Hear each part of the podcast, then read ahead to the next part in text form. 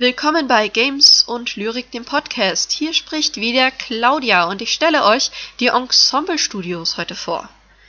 Die Ensemble Studios waren ein Entwicklerstudio, das zu Microsoft gehörte und für Microsoft Computerspiele entwickelte.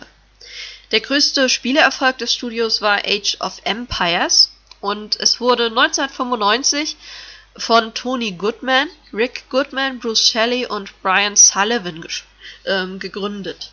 2008 schloss man dann die Studios und ähm, die Ensemble-Studios haben ein paar Spiele, nicht sehr viele, ähm, vorzuweisen. Das erste wäre so Age of Empires, was immer so in der Steinzeit beginnt, bis zu den neueren Zeiten sich ähm, durcharbeitet ähm, mit dem Spieler, der dann durch Ressourcen in den Zeitaltern aufsteigen kann. Das Add-on zum ersten Teil ist The Rise of Rome. Dann folgte Age of Empires 2 mit dem Add-on The Conquerors, was nochmal ein paar ähm, interessante Völker mit ins Spiel hineinbrachte. Age of Empires 3 ähm, weicht so ein bisschen von dem klassischen Prinzip der anderen Age of Empires Spiele ab und ähm, indem das Ganze dann auch in Amerika spielte.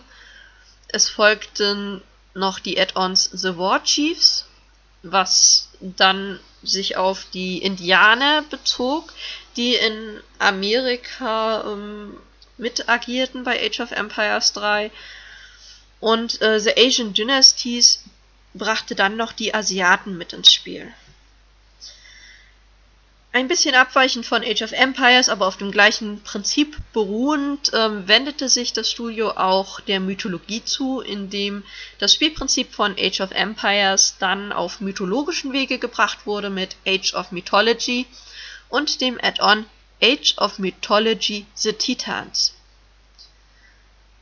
Ganz sind wir noch nicht durch. Ähm, die Ensemble Studios haben dann auch das Spielprinzip von Age of Empires 2 im Grunde eins zu eins auf das ähm, Star Wars Universum übertragen. Das Ganze war auch ein, eine Kooperationsentwicklung und ähm, da entstand dann Star Wars Galactic Battlegrounds und ähm, das Add-on Star Wars Galactic Battlegrounds Clone Campaigns. Für die Fans des Halo-Universums brachte man dann noch einmal Halo Wars als Strategiespiel, was etwas problematisch ist, ähm, weil eher auch wirklich nur die Halo-Fans mit diesem Strategiespiel was anfangen können. Wer mit dem Halo-Universum nicht vertraut ist, ähm, kann zwar ja Spaß haben, aber der wird mit dem Spiel nicht ganz so warm werden. Ja, das war's eigentlich mit dem Beitrag über die Ensemble Studios. Kurz und knapp. Das nächste Entwicklerstudio, das ich mir dann vornehmen werde, ist Capcom. Und Capcom hat einiges an Spielen vorzuweisen.